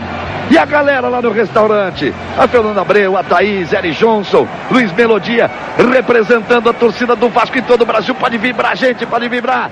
Um para o Vasco, zero para o Barcelona, gol de Luizão. 36 prometidos pelo Javier Castrilli. Aí o Luizão vai terminar o primeiro tempo. Já já o show do intervalo para você. Vai muito bem, muito bem o Vasco. Um para o Vasco. Zero para o Barcelona. É o Vasco para conquistar a Libertadores. O Vasco rumo a Tóquio. Tentativa de segundo gol para Donizete. Tem a chance. Pé direito. Bateu. Gol!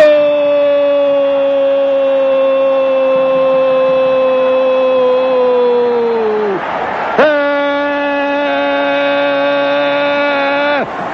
Do Vasco!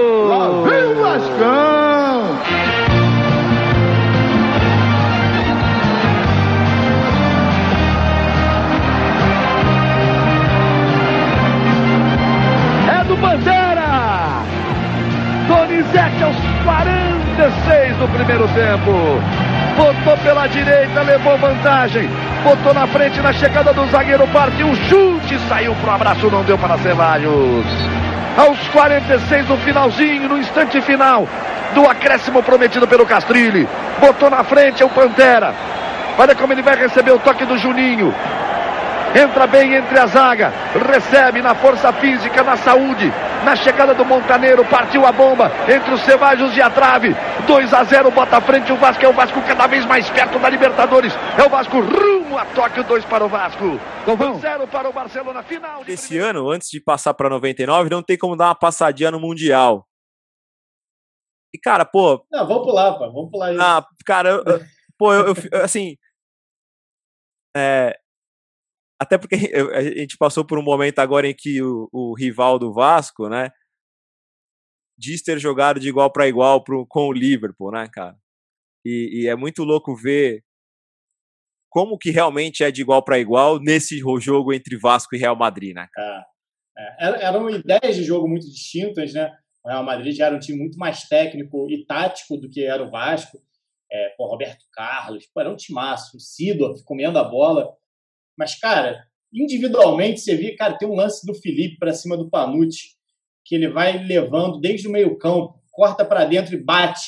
A bola dá uma quicadinha na frente do Ilvin, ele sai assim, tipo, muito perto da trave e fala, cara, Cara, tipo, é aquela bola que mudaria, tipo, igual a bola do Juninho contra o River, vai ficar para sempre na história do Vasco. Você tem essa bola do Felipe que vai ficar, tipo, putz, essa tinha que ter entrado, essa era. Acho que encerrar o ciclo ali, né? Tipo, de. A gente estava até falando antes aqui que representa a Libertadores, que eu falei que é maior do que o Mundial, é, no meu entender. Porque o Mundial você já entra meio que, né? Principalmente ultimamente, que tem essa diferença muito grande. Mas naquela época, não, né, cara? Tipo, naquela época você ainda conseguia fazer um jogo realmente mais de igual para igual é, com essas equipes. Era difícil, é óbvio que era. Mas você tinha. Os jogadores tipo, conseguiam ficar um tempo maior, né? O Felipe e o Pedrinho, talvez hoje em dia, teriam saído daqui muitos Nossa anos. senhora. Entendeu? Não teriam jogado no Vasco o tempo que eles jogaram, sabe? Eles teriam sido vendidos. É, então, aquele não, você ainda conseguia ter esses caras jogando ali por muito mais tempo. O Edmundo e Romário voltando, né? Não no caso de 98, mas era outra época. Cara, aquilo foi uma partidaça. Foi uma partidaça de futebol. Um pecado aquele gol do Raul. Pra gente, Vasco, com certeza. Para os outros, não. Para os outros foi, foi ótimo. Mas, cara, foi pra- um jogão. Pra Flá Madrid, não, né? Que teve É, isso, né? teve, Teve, isso, teve. né? Teve Flatimão em, Teve, em é. 2000, Fly United. É, isso aí faz parte do jogo. Eu acho que essas são as brincadeiras maneiras. Porra, entendeu? isso era demais, né, cara? É, é, eu trabalho, é, trabalhando como jornalista, às vezes fui com rede social, assim, toda hora a gente dá opinião e muitas vezes ninguém vem te dar porrada.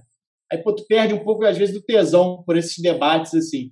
Mas tem, cara, zoeiras que óbvio que são maneiras, porque não, eu não entendo o ódio que às vezes as pessoas têm. Cara, eu falei, meus pais são flamenguistas, pô. O padrinho, filha mais nova que tá aqui brincando, é flamenguista. É, então, assim, não tenho raiva de ninguém, não, eu não entendo como é que os caras têm raiva. Essas zoeiras são maneiríssimas. pô. Essas zoeiras de. Ah, mas outra torcida vai secar mesmo. pô. Tu acha que eu torci pro Liverpool? Que eu torci pro Flamengo contra o Liverpool? É. Óbvio que eu torci pro Liverpool, entendeu? E, pô, é claro. É, é- pô, ah, não, é o Brasil na, Porra, no Mundial. porra, pô, não existe isso, não existe isso. Acho que todo mundo tem essa reação quando o Galvão fala isso, né, cara? É, pô. Pô, vai pro inferno, não, né, cara? Claro que não, né? Às vezes, às vezes nem a seleção brasileira é o Brasil na É Copa, pô. Quem dirá o time de alguém, pô. Não existe isso, não existe. Às vezes você torce, né? Assim, quando não é muito próximo, ah, sei lá, o Inter ou o Grêmio estão jogando a final. Pra mim, que sou do Rio, pô, maneiro, vou torcer pro time do Brasil, porque Sim. não é um gremista pra me encher o saco, entendeu? Não vai ter nenhum colorado que vai chegar aqui e vai ficar no meu ouvido, pô, meu time ganhou o Mundial, teu não. Pô, eu sei, cara. pô, beleza, sabe? Não vai me encher o saco. Agora não. Pô, se o Flamengo ganha, ia ser, pô, no meu ouvido ali. Na hora do jogo, eu assisti até com um monte de amigo flamenguista, a gente ficou batendo papo. No do Vasco, de 88, como eu disse, eu tava dentro de sala, né? Então, cara, né, acho, não vi ao vivo, não vi ao vivo. Fui, mas pedi para minha mãe gravar. Cara, eu tinha uma pilha aqui na minha casa de fitas. É, a galera mais nova sabia o que é isso, né? Eu gravava em EP, que era para ter oito horas de duração a fita. Porque senão eram duas horas só que era o tempo do jogo. Então eu tenho que usar uma fita para cada jogo. Falei, pô, não, não tem como, não tenho dinheiro para isso. Então gravei, minha mãe gravou, botou para gravar para mim, eu cheguei a assistir. Ah, o Vasco perdendo, que eu queria ver como é que tinha sido o jogo. E depois eu fiquei anos, já, já assisti depois de novo outras vezes. Cara, que. É, cara, é futebol, cara. Sim. Futebol faz parte. É, e assim, eu não, não, não vejo um peso. O Vasco ficou muito marcado né, nessa época. por vice, né? E assim, cara, eu vi muito mais título do Vasco do que vice. Os vice foram assim, pô, o Vasco perdeu dois mundiais. Cara, quantos, quantas pessoas podem falar que viu seu time jogando dois mundiais, entendeu? Eu vi dois. Infelizmente não ganhou. Até nesse de jogou de igual para igual, né, com o campeão europeu. O Vasco em 2000 atropelou o Manchester. Porra. Atropelou, atropelou o Manchester. É, até passando, né, cara, para 99 ali, o Vasco campeão do Rio São Paulo. E aí também outra coisa do regulamento que eu sempre lembro, entra nas oitavas, pô, aí dá de cara com o Palmeiras, né, cara? Pô, não Pois tinha é. adversário pior para encarar logo na Que de seria o cara campeão, ali, né? Que É. seria o campeão. Seria... E o Vasco tinha metido cinco no Palmeiras, no Rio São Paulo. Lá no, no Palestra Itália. Gol de voleio do Donizete. Então, assim, o Vasco entrou com, não sei se favorito, mas, cara, entrou com total condição ali de fazer frente com o Palmeiras. Mas era, era jogo. Foi a final de 97, né? Final do Brasileiro de 97 foi entre Sim. Vasco e Palmeiras. Pô, aí chega em 99, tinha ido no Rio São Paulo, o Vasco tinha ido bem contra o Palmeiras. Aí ficava aqui na Libertadores, partidaça do Alex. Alex, Paulo Nunes. Timaço do Palmeiras, timaço do Palmeiras.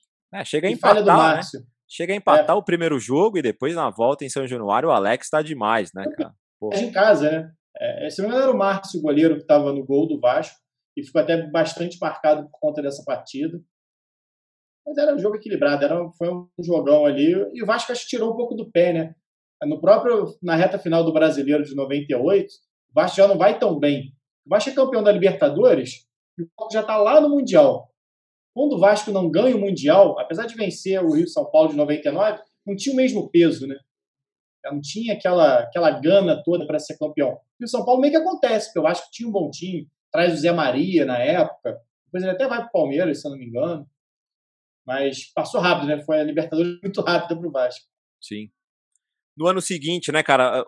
Claro, a Libertadores do a próxima Libertadores do Vasco é 2001, mas do mesmo jeito que não tem como falar de 98 sem falar de 97, não tem como não falar de 2001 sem falar de como foi o ano 2000 do Vasco, né? Foi um ano especial É. pra cacete. E acho que começa ali, ah, quando se define que vai ter o Mundial de Clubes de 2000, e o Vasco tinha, acho que todo clube tem a obsessão de ser campeão mundial, e, e um, Mundial do avesso, né? Você começa o ano com o Campeonato Mundial. Sim. Então o Vasco não tinha mais que disputar Libertadores para ver o que, que ia acontecer. E o Vasco traz o Romário de volta ali no finalzinho de 99, uma briga entre os dirigentes do Flamengo. Cara, aquilo dá. Acho que traz de volta. é, recomeça aquela trajetória do Vasco que o Vasco fez para 98. O Vasco traça um novo objetivo Mundial de 2000. Cara, o Vasco monta um timaço ali, Júnior Baiano.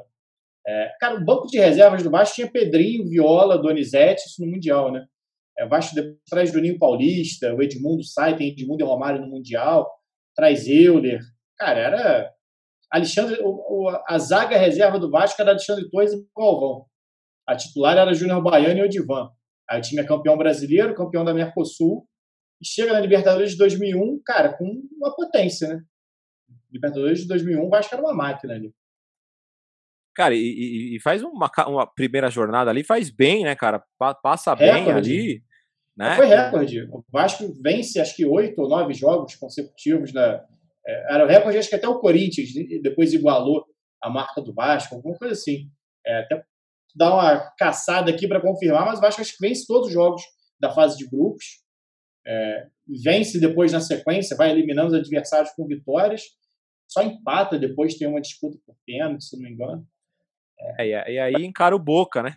Aí. Aí é, não, é, é o Boca, né? Tipo, É, é exatamente. o Esse é Boca, o né? Boca, exato. Da É, é essência. É, É, pois é, da mesma forma que o pegou o River Plate ali na, é, em exato. 97, nove- é que em 98 acho que o River tinha perdido as peças, se eu não me engano. Não sei se o Crespo. É, já, alguns já tinham ido saído. pra Europa. Já. É, é.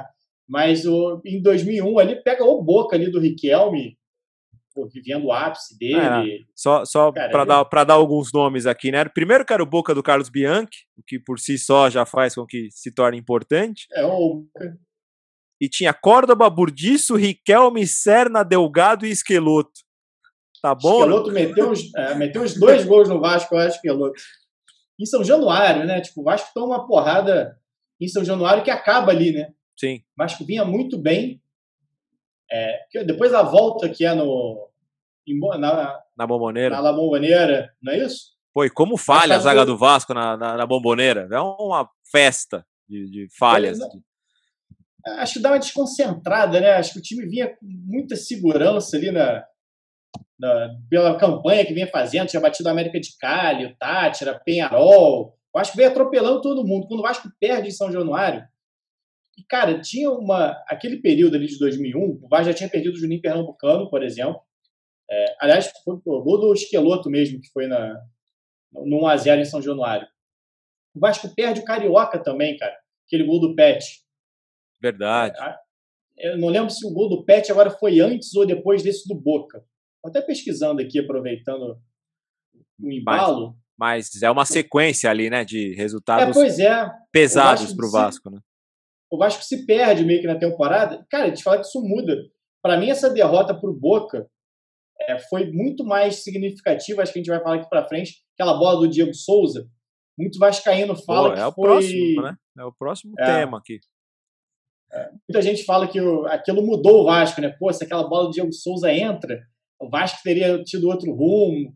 Cara, se o Vasco elimina o Boca, eu acho que o Vasco teria tido um outro rumo nos anos seguintes.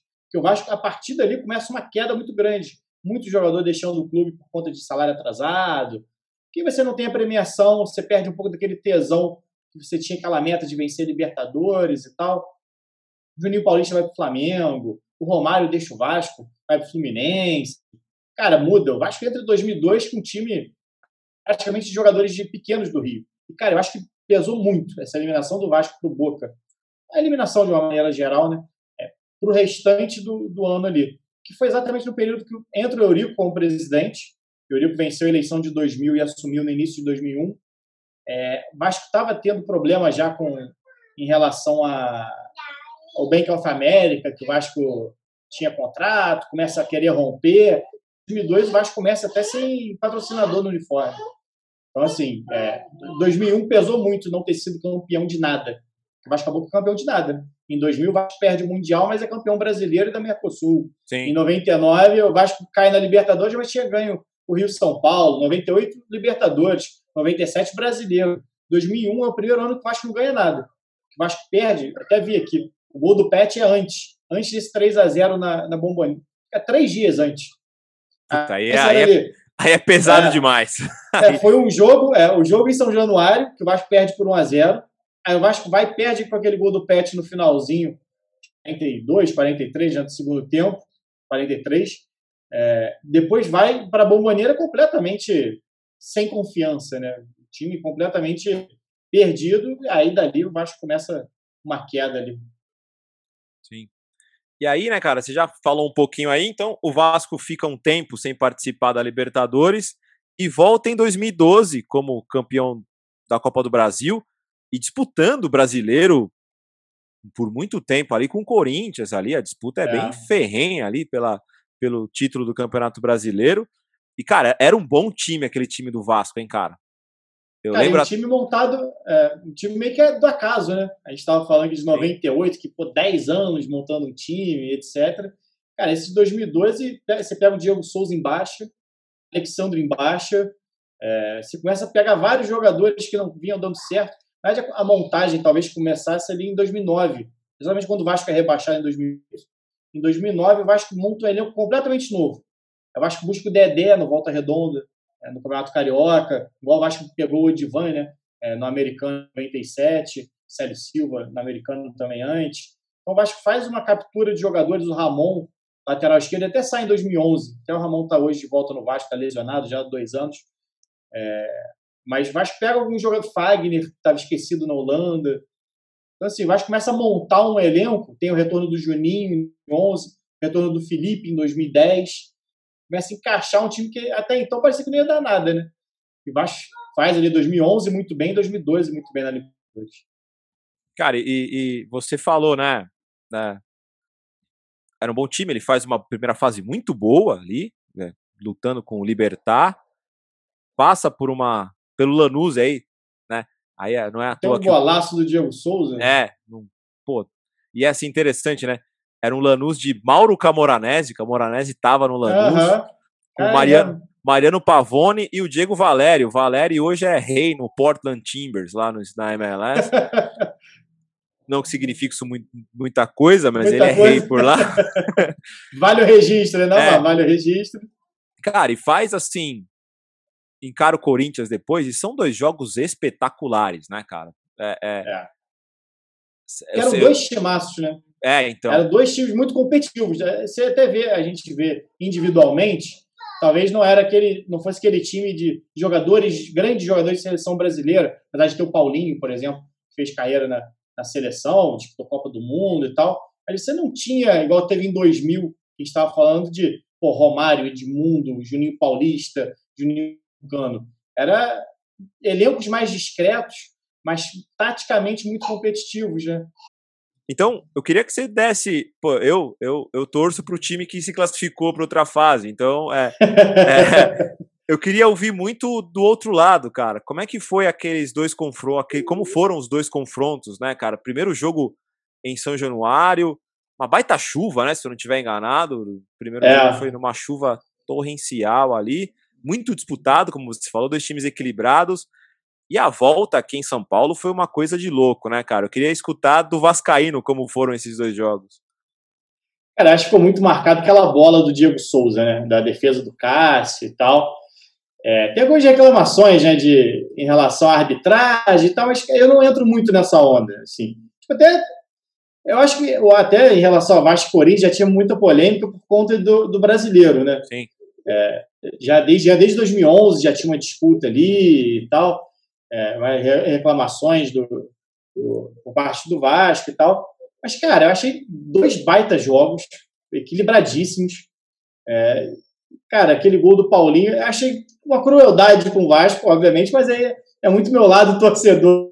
Sim. Mas, cara, eram dois timaços, né? Então, o próprio Castan, né? Castan, que hoje é, é capitão do Vasco, fazia parte daquele time do Corinthians, né? E, e não tem como não perguntar da bola do Diego Souza, cara. Não tem como pergu- não perguntar. É, você falou que vê de uma forma um pouco diferente e tal. Eu queria escutar de você. Cara, assim, porque eu, pô, eu trabalho analisando futebol, né? Então, assim, é muito mais fácil, claro, pra gente depois de. Depois que vê, é sempre tomar. Não deu certo, ou toma outra decisão, entendeu? Então eu escuto muito, cara, pô, era só dar um tapinha por cima, pô, era só tentar driblar, era só cortar pro outro lado. Se depois que deu errado, qualquer teoria tua do que poderia dar certo, vale, né? Então, assim, a, se, eu- se ele tenta dar uma cavadinha por cima do Cássio, o Cássio pega, e aí o pessoal vai falar, pô, era só bater no canto. Então, assim, cara, é muito futebol, né? Assim, tipo, cara, tem bola que tu olha e fala, cara, essa bola não tinha nada para entrar. O último Vasco Corinthians, o gol do, do Everaldo, Porra. é o tipo de bola que não entraria em lugar nenhum se o futebol fosse algo normal, algo tipo, ah, cara, é só fazer isso que a bola entra.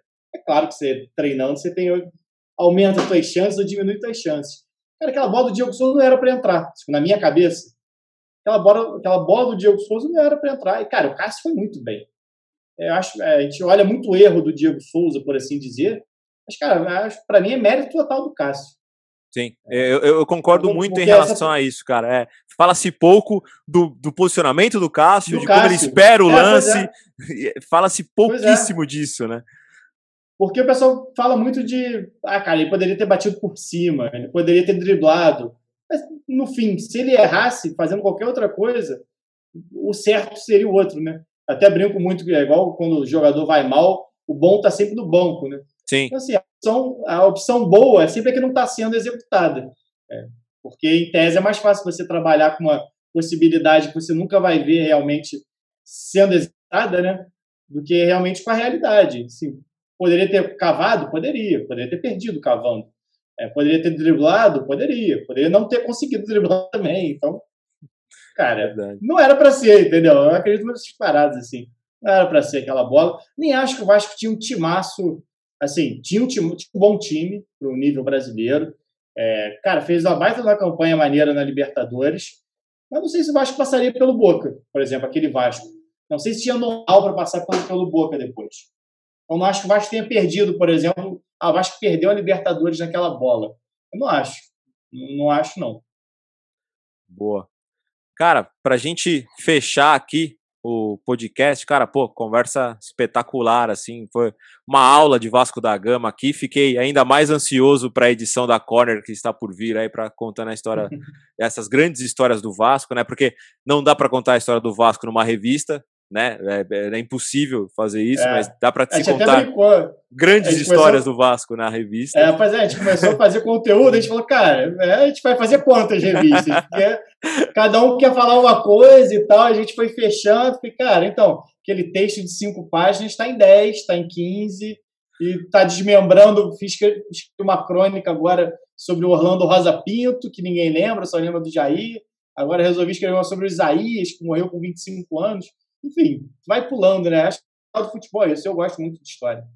Cara, é, eu sempre também, do mesmo jeito que eu faço uma pergunta no começo, faço uma pergunta no fim sobre Libertadores, é quando você acha que o Vasco volta a jogar uma Libertadores?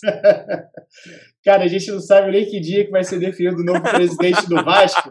Se tá valendo a primeira, a segunda, se vai ter uma terceira eleição.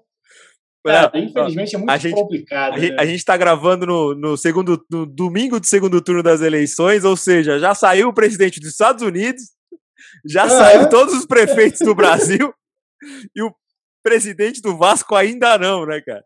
Cara, eu cheguei a brincar antes da primeira eleição, que eu falei, cara, vamos definir o, quem vai ser o presidente dos Estados Unidos, mas não vão definir se o, o voto no Vasco vai ser presencial, online, híbrido, ou vai ser levantando a mãozinha, a galera da direita dá um grito, a galera da esquerda dá um berro, sei lá. Os caras não tinham definido nada. Então, assim, é muito difícil falar o Vasco vai para Libertadores em tanto tempo, que eu acho que não seja nem uma prioridade. Assim, agora analisando mais friamente, assim, mais como jornalista do que torcedor, cara, a prioridade do Vasco hoje, sinceramente, é ficar na Série A, nesse ano, por exemplo, é tentar amanhã ser um time de meio de tabela com consistência, não é terminar em décimo, mas sei lá, ser sétimo, oitavo, nono, é, durante o brasileiro inteiro, não ficar nesse é, líder é, depois de cinco rodadas e na décima você é lanterna, entendeu? Não, você ter realmente um trabalho ali. Cara, eu não tenho grandes expectativas, até porque a gente não falou da última Libertadores do Vasco, que foi 2018. É. Foi algo que, assim, o Vasco montou um time que não podia pagar, por exemplo, em 2017. O Anderson Martins recebendo valores absurdos para a realidade do Vasco. É, o Nenê já tinha um salário alto, porque já vinha, então tinha uma história ali dentro do clube. Mas o Vasco chegou em 2018, exatamente com mudança de presidente, o Vasco não tinha dinheiro para pagar o avião. Pô. O Vasco não tinha dinheiro para viajar para estrear na Libertadores. E perdeu ali Nenê, Matheus Vital, é, perdeu um monte de jogador. Camisa 10 do Vasco era o Evander, com 18 anos de idade, numa Libertadores, entendeu? Então é muito complicado. E cai num é, grupo ingrato. Chegar né? na Libertadores. E cai num é, grupo ingrato também, né?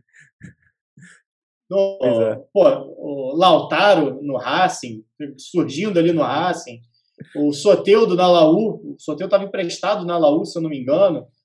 Até foi o único jogo que o Vasco venceu, foi a Laú no, na última partida, partida. para garantir uma vaga na, na Sul-Americana. Foi, foi, o que deu para fazer. Então era um remendo de Vasco ali, era um negócio é, eu falei, é, eu, é, eu, olhando, tanto como torcedor como jornalista hoje, eu espero muito mais consistência, independente de quem venha ser o presidente, que tenha um, um projeto a longo prazo, porque não adianta você, como falei, 2017, você chegar de qualquer maneira na Libertadores e entrou lá para oitavo, né? Não foi que negócio que foi Sim. campeão, né? A gente está falando aqui de Libertadores, né? É, lá, lá de trás, de só o primeiro e o segundo classificava. É, hoje a gente tem oito, às vezes, dependendo de como Pô. a coisa andar, tem oito equipes indo para a Libertadores. Então, hoje ainda é muito mais fácil. E mesmo assim, por Vasco está difícil. Então, eu acho que você tem que ter consistência. Você mais precisa voltar a ter consistência, entender que o futebol mudou de diversas formas para, cara, ir subindo devagarzinho. Eu não, não acredito em mágica. Não tipo, pá, dois anos o Vasco está na Libertadores e corre-se o risco de um Cruzeiro, por exemplo, né? Montou um timaço, não conseguiu sustentar aquilo por muito tempo, a partir do momento que o resultado em campo começou a cair, você deixou de gerar renda, por exemplo, passando de se classificando em Copa do Brasil, ganhando título aqui e ali, isso dá dinheiro, o time acabou desmontado.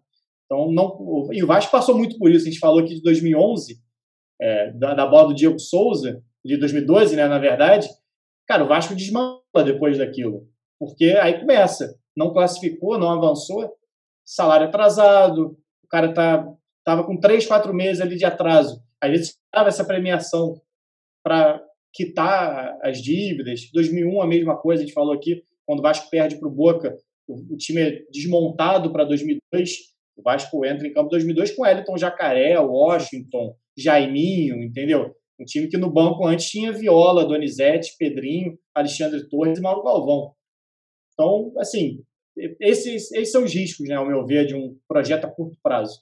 Pode dar certo, e aí você conseguir fazer a roda girar, mas é um risco muito grande. Eu, eu pretendo ver o Vasco daqui a uns cinco anos jogando Libertadores de forma consistente. Se for para chutar um período assim, quatro Boa. anos talvez.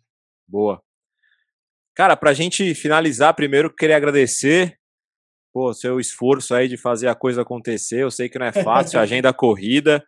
E, cara, queria deixar para você falar aí onde o pessoal te encontra, todos os seus conteúdos. Eu falei lá no começo, mas é sempre bom repetir, porque eu sei que você faz muita coisa. Passa aí pra galera. Cara, eu que agradeço o convite mais uma vez, Claudio. Prazerzaço falar com você sobre futebol, falar sobre Vasco, sobre Libertadores, principalmente. Bom que me puxou muita coisa da memória aqui, que às vezes a gente lê muito, mas às vezes não guarda, né? A gente dá, tem que dar uma caçada aqui. Cara, a galera me encontra no Lance. Eu tenho um blog só sobre o Vasco no Lance, blog do Garoni. Eu tenho Números da Bola, que é geral, que é. Trabalho muita coisa de estatística, na verdade. O projeto que comecei em 2015 lá no Lance. Até as matérias saem no UOL também, porque o Lance virou meio que uma agência né, de, de notícia, uma agência de conteúdo. Então sai no UOL, sai no Yahoo, mas me, me encontra lá no Números da Bola do Lance. Tem o canal do YouTube, o canal do Garoni. É, pô, vai ter a Corner 1898 que está sendo lançada. Tem, cara, muito texto, que é o que eu gosto de fazer. Tem muita crônica, por exemplo.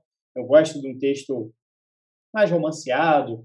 É, eu gosto de escrever alguns textos diferentes, assim, não só análise tática, é, não só história pô, vai me encontrar em um monte de lugar. Tem livro meu na Amazon para vender sobre o Vasco, tem livro que vai ser lançado ano que vem, se Deus quiser, de, de crônicas também. Estou fazendo uma pesquisa sobre 100 maiores artilheiros da história do Vasco, inédito, que vai ser publicado num livro. Estamos trabalhando demais, graças a Deus. Pô, que ótimo, cara, muito bom. Cara, de novo, muito obrigado. E, para quem acompanha o Pitadinha, já sabe, semana que vem é a vez do Fernebola. E daí, na outra semana, a gente traz mais um episódio de La Copa da M Vida, contando as histórias de Libertadores. É a vez do Palmeiras. A gente vai contar a história do Palmeiras na Libertadores. Dito isso, um abraço a todos e até mais. Até pelado eu sou baixo. Meu coração tem a cruz de malta.